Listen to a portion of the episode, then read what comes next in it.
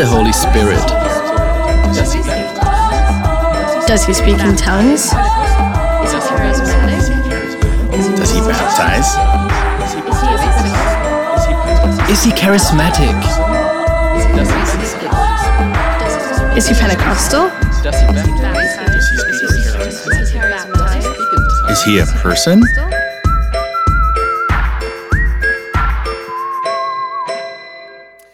So, hello, church. How are you doing tonight? You're doing good. I hope you had a very, very good vacation so far. I heard Switzerland had an amazing, outstanding weather. For those maybe have spent the first summer in Switzerland, that's not usual. That's not normal. That's not the standard. We, we are happy to have such a beautiful weather, but that's not normal. We are not California. We are not Florida. For those people that have been here around the summer, they had an amazing summer. And uh, I've been with my family in Florida, in Orlando, Port Charlotte, in Penang, Malaysia, all over the world. And I'm so glad to be back home in, in our church. And we have decided after summer, we want to start a brand new series because we are almost finished with building that amazing building. Of, of course, the rooftop, it's not finished here. We believe some about in two months, all, everything in the building will be finished, will be approved from the government. We don't have an approval right now because Switzerland is very complex. You come here and think, oh, everything is good. It's not. We're waiting for the approval of the government, and maybe in two months it's finished, it's done, and we're very happy and thankful. We said as a, as a leadership team to have a nice building is one thing, but a building without the power of the Holy Spirit is just a building. And we have decided to start a series about the Holy Spirit because now we invested so much money and energy for the building, but now let's invest more energy for the power of the Holy Spirit. That's why we started the series about Holy Spirit. The topic is Holy Spirit, God within me, God who has compassion with me or for me. Sometimes it's just a rumor, it's just a rumor. People saying, ICF is a very cool quality church. But where is the Holy Spirit? Sometimes I hear this question, it's just a question. For those that have no clue, the Holy Spirit is already in our ICF logo. Here is the ICF logo. If you look carefully, you see the Holy Spirit. See, Pastor Leo, where is there the Holy Spirit? Because the logo, some people see in the logo, it's like a golf club. Other people see in the logo like a music sign. But actually, around the word ICF, there is a wave. This is the wave of the Holy Spirit. We said to the graphic team, we need the wave, the move of the Holy Spirit in the ICF logo. We are a movement led by the Spirit of God because we said right from the beginning, without the Holy Spirit, we are not a strong church and we need the Holy Spirit right in the beginning. The Holy Spirit is in the ICF logo. Come on. Can I have an amen? A second thing, a lot of people think we intended to plant churches. No, it's not the case actually. The, the church planting thing, it's a Holy Spirit thing. You know, when we started ICF Zurich, I said, we were three people, we said, we start ICF Zurich, we stick together, we die together, we're planting one church, a big church, has an impact to whole Switzerland, but we will never, ever, as long we live, plant a second church. Because I study many movements, when I started some churches, the nightmare starts. And leading one church is already enough nightmare because you have to do with people. People are not a problem, but the people. And you know, he said, unless God speaks clearly, and then we had a prophet in a house, and we made a prophet um, um, uh, example, and she turned around and named my co pastor, and God pointed my co pastor out to plant a church in Basel. We planted the first church in Basel. It was a Holy Spirit moment. I will never forget, I was on the floor. I said to God, God, why are you doing that to me? I don't want to plant a second church. We have enough problems and challenges. And we planted ICF Basel and it grew very fast. It was almost like a revival thing. When people saw when in ICF Basel the church works, it will work all over. And all of a sudden, the Holy Spirit uh, called people out of Zurich and they planted churches all over. Now, we planted 55, uh, 56 churches all over Europe. It's a Holy Spirit move. It's never my plan. Right now, we have about 21 ICF startups in the process to be an ICF. When you look at these numbers, this is the biggest number ever in the history of our church. And this is a Holy Spirit move. And when people ask me, why you planted so many churches, I say, hey, it's not my fault. It's not my strategy. It's the Spirit of God invented all the churches. And that's why I'm so careful about the church plans because it's a Holy Spirit, a God thing. And I want to say thank you especially for those people that have been around the church from the early years. If you're here brand new, you are a lucky person. You come in a brand new building, everything is paid. You paid nothing. There were thousands of people. They laid in money and money and money. And for me, the heroes of ICF Zurich are those people. They're here from the beginning. They were here when we were one church, a small church in a small building, and we believed in the power of the Holy Spirit. We believed something big could happen, and they gave money. They were volunteers. They worked very hard. And years later, the fruits of the movement, the fruits of what's going on, it's actually upon them. Let's give those people a tremendous big applause because they are, for me, the heroes of the local church. Come on. You know, I'm so excited about the Holy Spirit because when you study the, the history of our church, it's more than you can think or imagine. When we speak about the Holy Spirit, people saying human being consists of a body, of a spirit, and also a soul. But the soul is always a challenging thing in the church. Usually you say the soul is a bad thing. But Scientologists and scientists have figured out that a soul actually consists out of three things. And when the soul is led by the Spirit of God, it's a soul, not a, not a problem, it's actually a force in your life. I want to draw you some very uh, simple illustration about the soul, about the Holy Spirit and the soul. A soul is out of three parts. The part number one is our mind. The part number two, it's the will. A soul has a will. And part number three, emotions. Emotions. And the overlapping thing of these three things is we called soul. And the soul usually creates often a lot of problems in our lives, right? The soul is actually not easy, right? But here's the thing our mind is influenced by the world and from the world how we think. The will is influenced by the pleasures of this world. And emotions are influenced by so many feelings from the world. When the world comes to the mind, to the will, emotions, your soul is in big, big, big problem. And here is the thing I lay down a, a very important message last Sunday. The Holy Spirit is a person. It's very important. He is not just a force.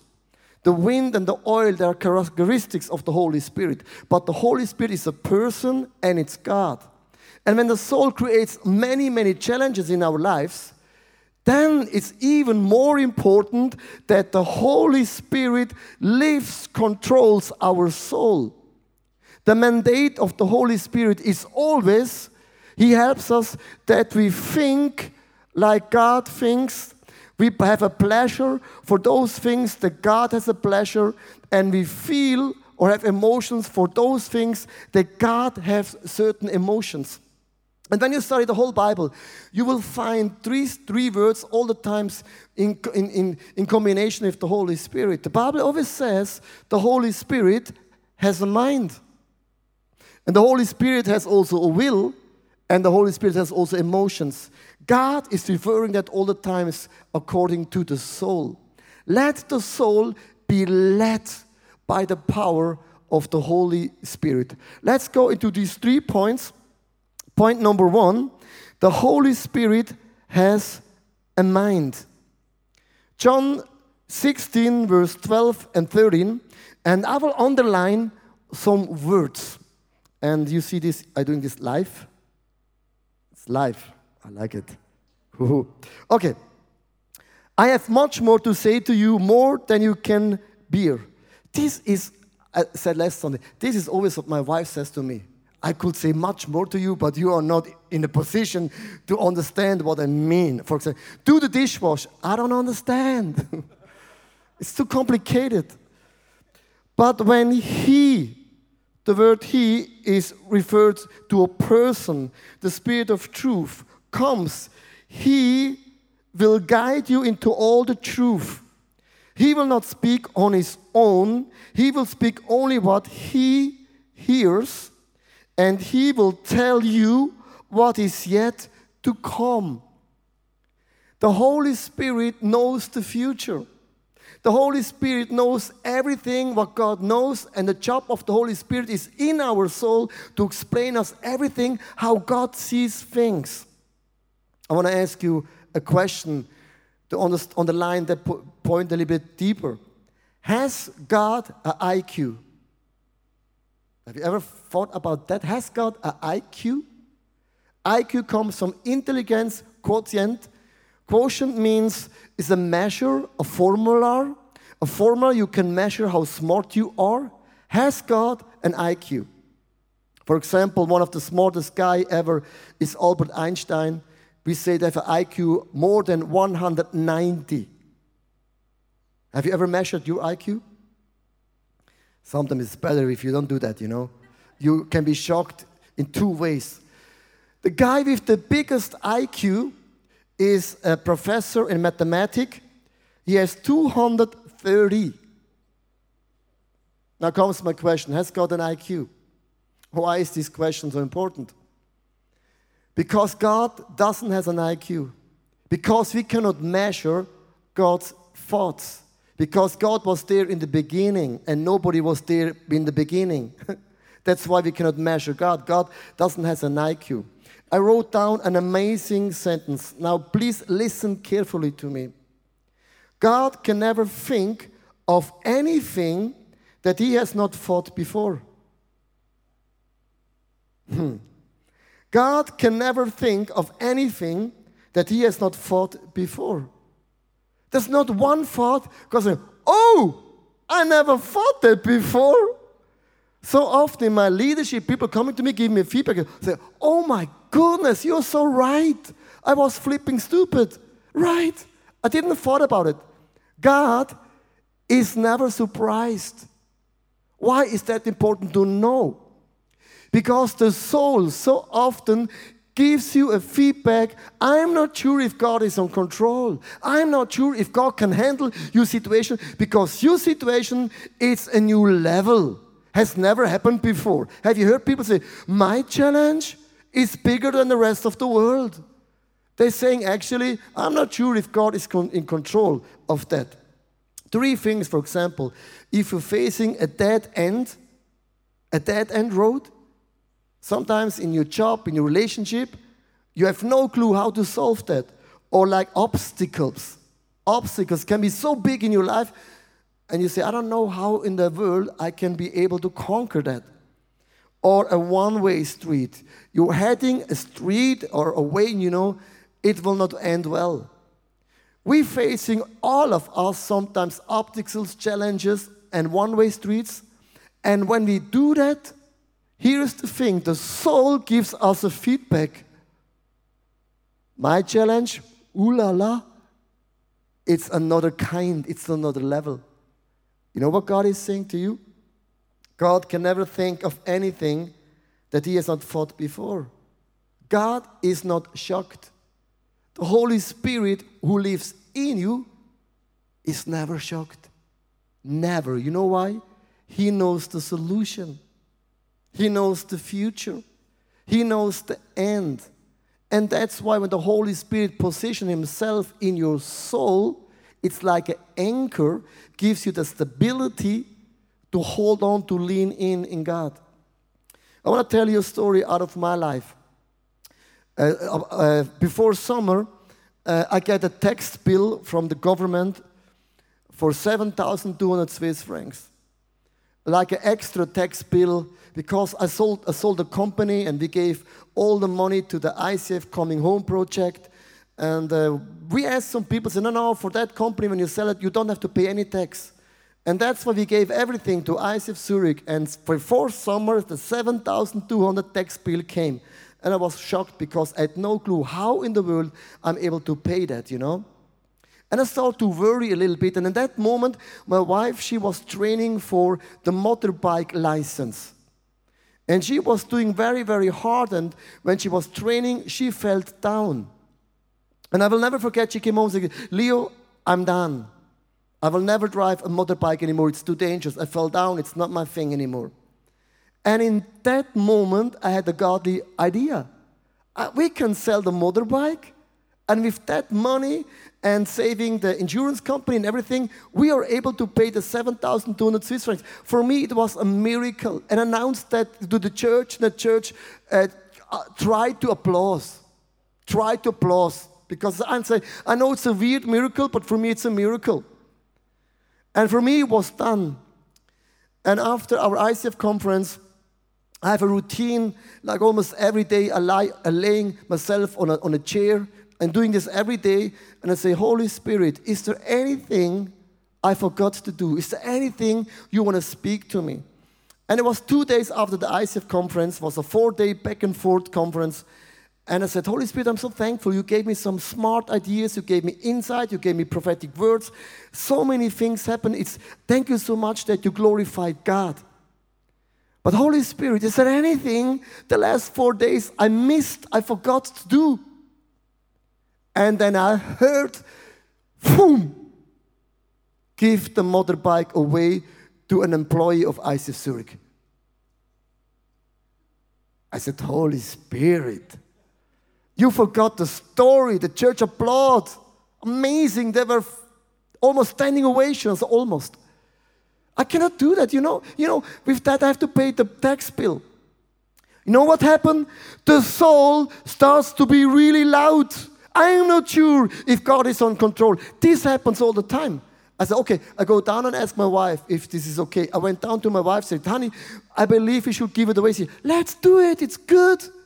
Sometimes you try to prove something, you happen, you're, you're looking for that God is delaying maybe certain things, right? God is not changing his mind. I said, God, yeah, uh, okay, I will do it. Because Mike Pilavachi said an amazing quote at the ICF conference. One of the love languages of God is obedience. An amazing quote, right? You can quote this by Facebook, by Twitter, by Instagram. I give you a like. But what happens if God asks you to be obedient about something you don't like? I said, but how should I do it? And I heard clear in my spirit, do it Tuesday morning on a staff meeting. You put the motorbike on the stage and you say to the people to whom you will give it away. I said, Holy Spirit, this is weird. This is a no go. This is like posing. Hey guys, I give it away the motorbike to this. People will applaud, standing ovation, and they will be excited about me. I said, hey, this, this is this is this is a no-go. And I was not sure if this is the Holy Spirit or not. I phoned my best friend and said to him, hey, this is the idea, the, the Spirit of God spoke to me. Can you just ask God if this is right or not? One day later, he phoned me and said, do it. Have you ever been challenged from the Holy Spirit to do things? It's not logical, it's weird. I said, Yes, I do it, but I don't understand why you're doing what you're doing. And I will never forget, on the ICF core meeting Tuesday morning, the motorbike was on the stage, and people were wondering, beside the worship, why is the motorbike on the stage? I came to the stage and announced the whole story, said, Hey, dear friend, this bike belongs to you. The Holy Spirit speak, spoke to me. You can be thankful that I'm listening to the Holy Spirit because without, that's now yours. And he was very excited because one, one week before, he prayed in a small group for a miracle for a motorbike. And God pointed me. But I'm not the only guy in this church has a motorbike. I said, God, why always me? And I said to him, For you, it's a miracle. For me, I need a miracle. When I left Tuesday morning the office, and here's the thing the soul was always very loud. My mind said, this is weird. This will never end well. You gave too much. You listing 7,200 Swiss francs on the Swiss tax, and they are very strict. But if the Spirit of God lives in your soul, He knows the solution. When God doesn't have any IQ, God is not shocked, God knows everything. That's the moment you position yourself and say, Come on, soul, be quiet. The Spirit of God lives in me. He knows the solution. He knows the end. He knows what He's doing for me. It's weird, but God has a plan with that, and I don't know why God is doing what He's doing. Okay, I went to the summer break, nothing happens. I waited every day for a miracle. No miracle, no miracle, no miracle, no miracle. Almost the end of my vacation, I was in Asia, and a guy from Asia came to me, and he has had no clue about the whole story. He said to me, Pastor Leo, God spoke to me some days ago. I should give you some money. I believe you need the money. I said, How much? He said, 8,000 Swiss francs. This is exactly the amount I needed for the tax government. You say, but, but, but, but, but wait. You said 7,200, but he gave you 8,000. Why is this exact number? Thank you so much that you asked me this amazing question. You're a very small church. Here's the thing when you get money, 10% goes always into the church. From this 8,000, I gave 800 Swiss francs to ICF Zurich, and then it was 7,200 exact. And that's my miracle.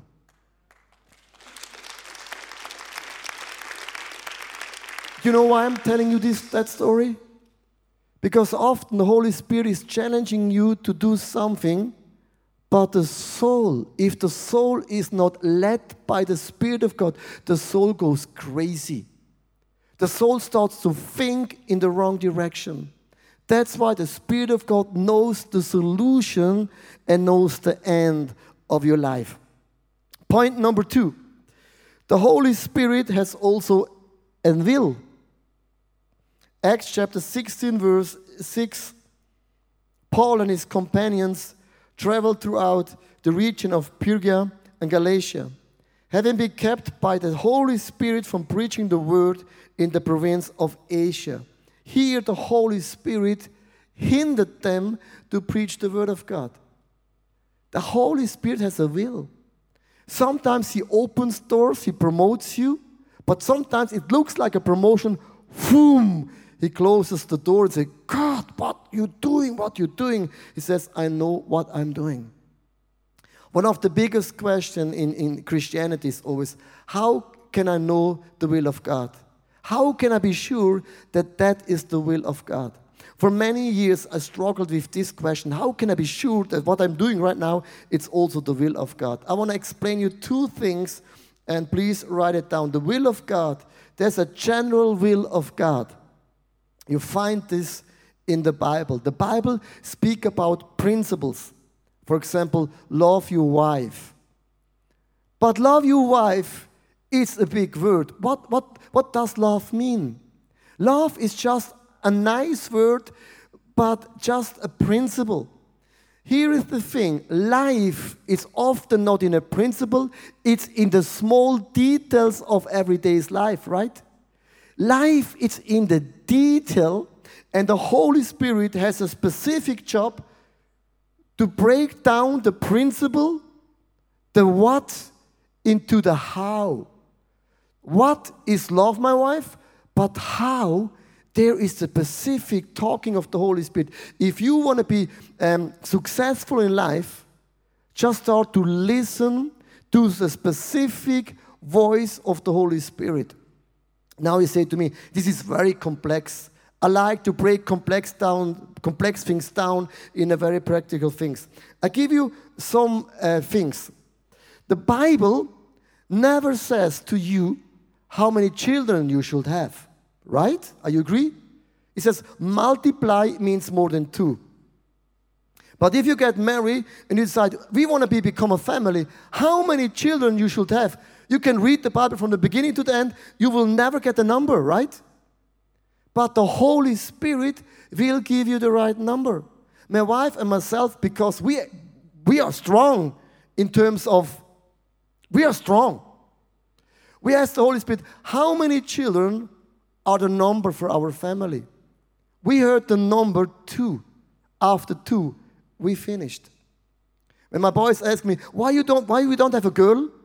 We heard the number two, and after two was finished. This is the specific will of the Holy Spirit. The Bible says nothing what kind of, what kind of a clothes you should wear, right?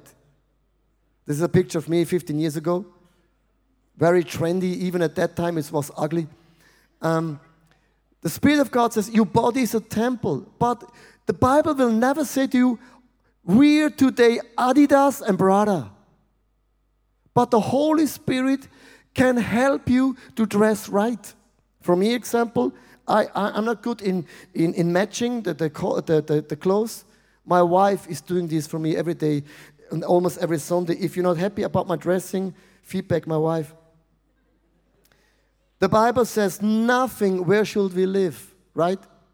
Nothing. Should we live in a city, in a suburb? Bible says nothing. But the Holy Spirit can speak to you specific. We're living in a blue house. People ask me, why do you live in a blue house? It's weird. We asked the Holy Spirit, where should we live? We heard in a blue house. We looked for a blue house for almost two years, then we found the blue house and we bought the blue house, and now we live in the blue house because we heard the specific voice of the Holy Spirit Blue house, it's your house. The Bible says nothing, where should we spend our honeymoon? Nothing. The Bible says nothing, what should we learn? What kind of education we should do? Nothing. But the Holy Spirit can speak to you and say, that job, it's the right education for you, right? The, Holy, the Bible says nothing about sport, but the Holy Spirit can speak to you what kind of a sport fits to you.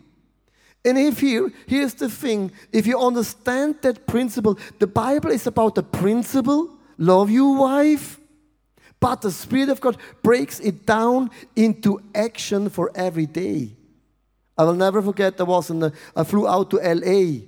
And in the airplane, I asked the Holy Spirit, Holy Spirit, is there anything I can do for my wife during vacation? I heard clearly do the dishwash, cook for my wife, do everything, treat her like a queen. She does nothing for two weeks. I said, Are you serious? Loving your wife, it's easy, but when the Holy Spirit breaks it down, action comes into your game. That's why ask the Holy Spirit about everything in your personal life. What would happen if you ask the Holy Spirit to give you a job description? What would happen if you ask the Holy Spirit for a job description? Have you ever thought about that? Look, here's the thing. A lot of children are going to the uh, kindergarten for the very first time, the new school, apprenticeship. It's a new season. Summer is always a new season, right? They're starting with excitement for a new season. But if you're getting older, you're doing the same job, the same thing. Why we're not asking the Holy Spirit for a new season? Holy Spirit, can you give me a job description for the next season?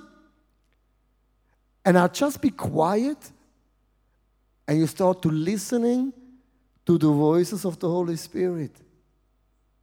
Too many Christians, after 10 years, they're bored in church, they're bored with the Bible, they're bored with worship. You know why?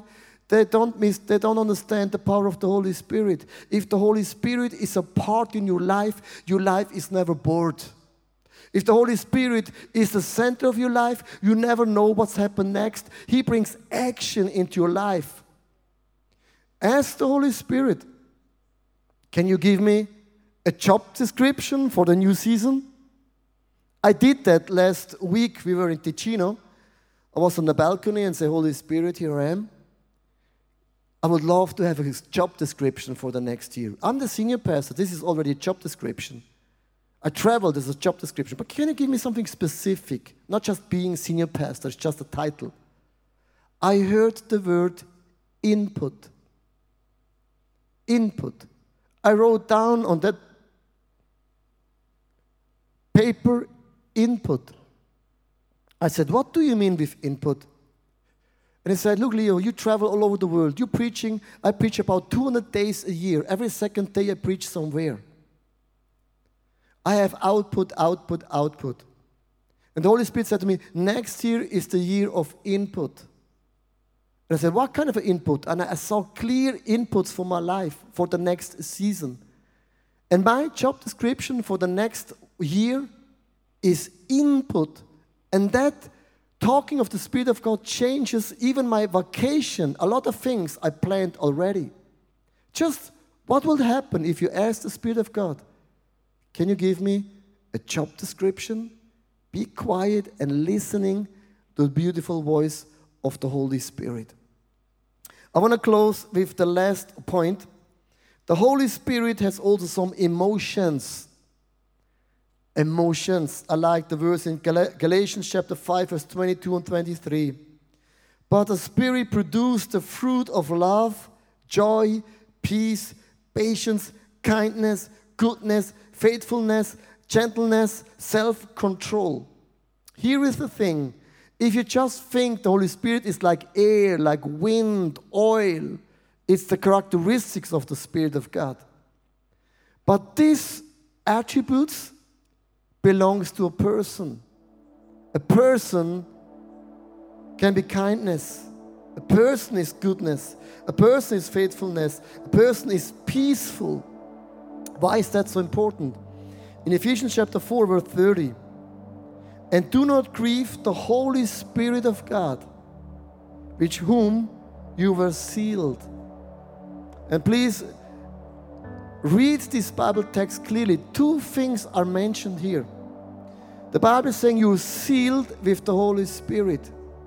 A sealing means you have the tickets for eternity. Nothing on planet Earth can rob the ticket away. You are sealed for eternity. If the Spirit of God is in you, heaven is already in you. But here the Bible is saying we still can grieve the Holy Spirit. We still can sin. We still can do certain things whom the Holy Spirit is saying, I am so sad. Why are you doing what you're doing? When you read a Bible text like that, if you if you study the Bible, it's always important. What does the Bible says before that text and after that text? What is the context of that Bible verse? If you just pick out one word of a context, it's always dangerous. But before grieving of the Holy Spirit, God is saying to you and me, what can grieve the Holy Spirit? I want to read a very long Bible text, Ephesians chapter 4, verse 25 and 33. And I will close the message with that. And here are some points where the Holy Spirit starts to grieve because he has emotions. Therefore, each of you must put off falsehood and speak truthfully to your neighbor, for we are members of one body. In your anger, do not sin. Do not let the sun go down while you're still angry. And do not give the devil a foothold. Anyone who has been stealing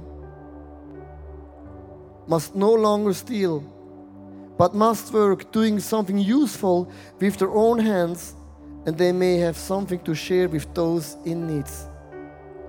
Do not let any unwholesome talk come out of your mouth, but only what is helpful for the building others up according to their needs, that it may benefit those who listen. And do not grieve the Holy Spirit of God, which whom you were sealed for the day of redemption. Get rid of all bitterness rage, and anger, brawling, and slander,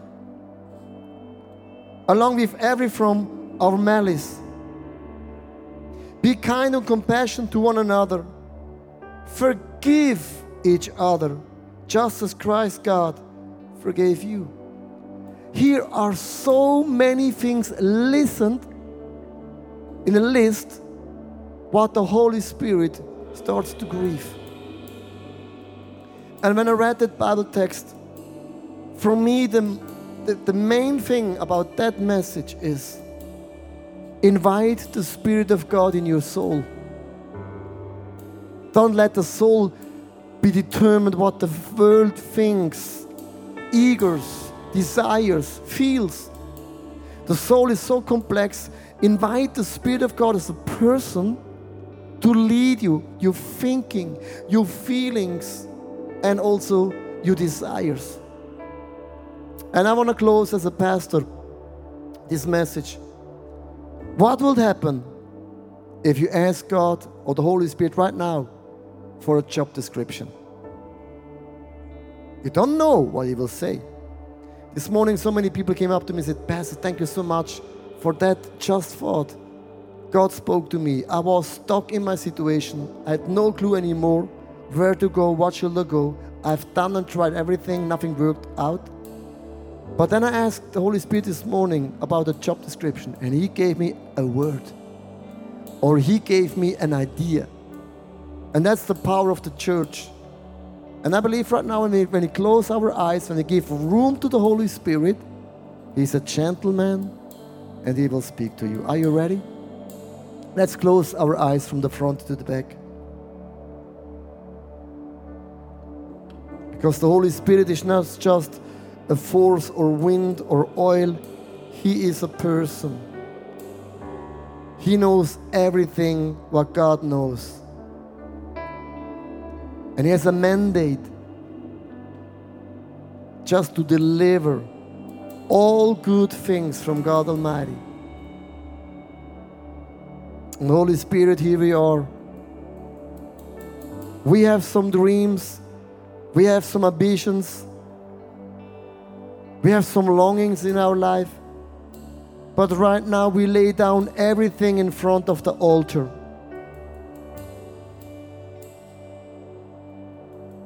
I don't ask you to bless me what I want, what I desire. I'm just asking you right now. Can you bless me right now with a job description? Maybe one word or one idea.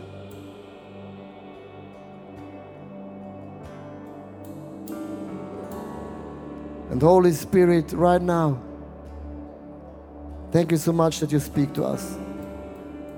Let's be quiet and just listening to this beautiful voice of the Holy Spirit.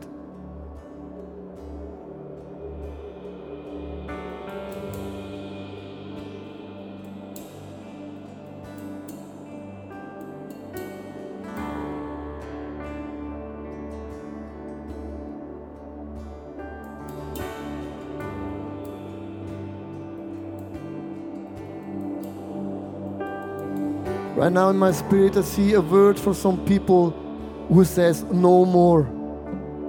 No more. And you know the no more in your life. The no more is not like a judge, the no more is actually a compliment. I believe you can do better. I believe there's more in you than you ever can think or imagine. The no more means there's a breakthrough in your life. I will lead you into a new level, into new seasons of blessings, of opportunities. The no more is attached with something in your life. Some people, here's the word no more. No more. No more. And your agenda this year is no more. No more stealing. Or no more lying.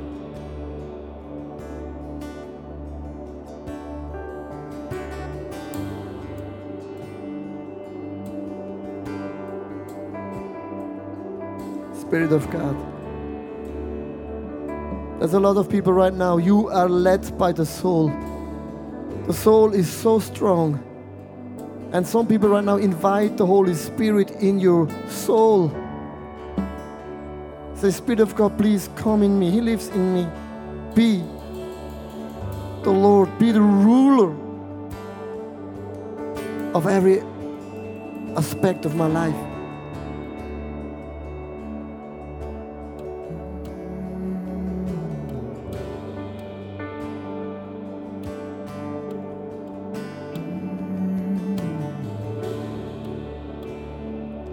The job as a pastor is to lead you into the presence of God. But there's one thing I cannot do for you I cannot listen for you, I cannot open my heart for you, I cannot shout out for you. And right now, that the table is set, everything is done. And I just want to encourage you seek the presence of God. Listen to this beautiful voice of the Holy Spirit. Take that word, write it down, make a commitment, and say, I, with your power, with your help, I am able to be more than a conqueror because He is in me.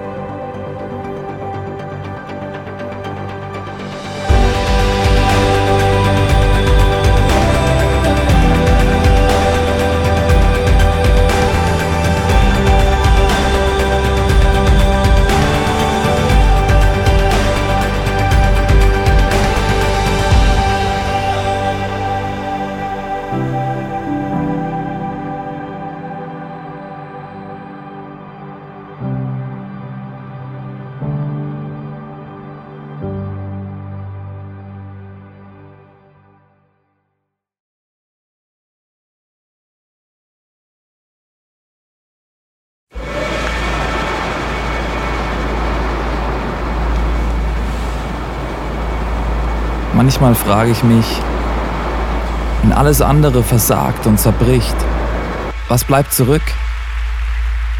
Warum sind wir von überall hierher gekommen? Weil am Ende vom Tag nichts anderes Bestand hat. Wie würde das aussehen? Was wären die Konsequenzen von etwas so Radikalem? Wie würde es aussehen, Jesus tatsächlich zu folgen?